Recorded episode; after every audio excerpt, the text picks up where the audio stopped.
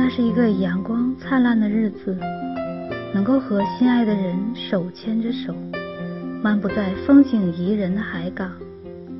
这个梦终于成为了现实，但我却少了那份应有的欣喜。我出生在一个特殊的家庭，正月十五那天，我的爸爸妈妈有了我，他们很开心，所以我有一个小名叫圆圆。他们希望我一生都能够像正月十五一样，圆圆的、平平安安的。然而，九九年七月以后，一场文革式的悲剧又上演了。就是因为不肯放弃自己的信仰，家里被抄了几次，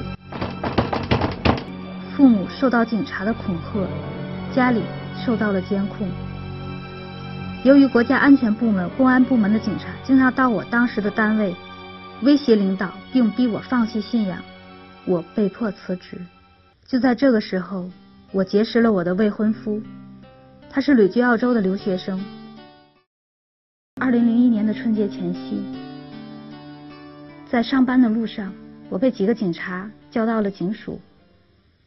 在这期间，他们只问了我两个问题：一个是法轮功好不好，一个是你还练不练。我说好，我说练。就这样，在小年夜，他们把我绑架到了一个地方，我就用绝食的方式来抗议这种非法关押我的行为。在我绝食的第六天，来了六七个人。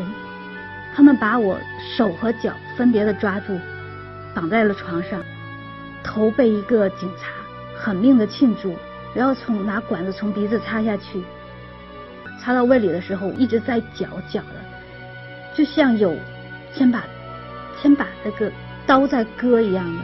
然后因为胃里不接受那些东西，所有关进的东西从嘴里边全部喷出来，就是这样，他们一直灌了我。一个多月的时间，由于我不配合那些警察，他们就把我吊在了监房的那个铁门上面，三天三夜一直没有放下来。三天后放下来的时候，整个手都失去了知觉，两个腿肿肿的，几乎都不会走路了。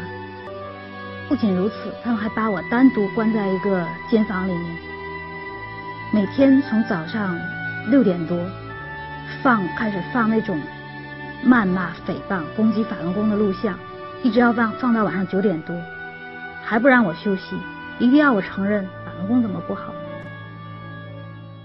唯一让我欣慰的是，在我生日的那天，我收到了他寄来的圣诞礼物，他给我寄来了订婚戒指。我从此也知道了，他一直在。努力着，从来没有放弃过营救我。也正是他的爱，支撑着我走过了生命中最黑暗的日子。在他们的努力下，我终于来到了澳洲。没想到，在异国他乡，能圆了我的梦。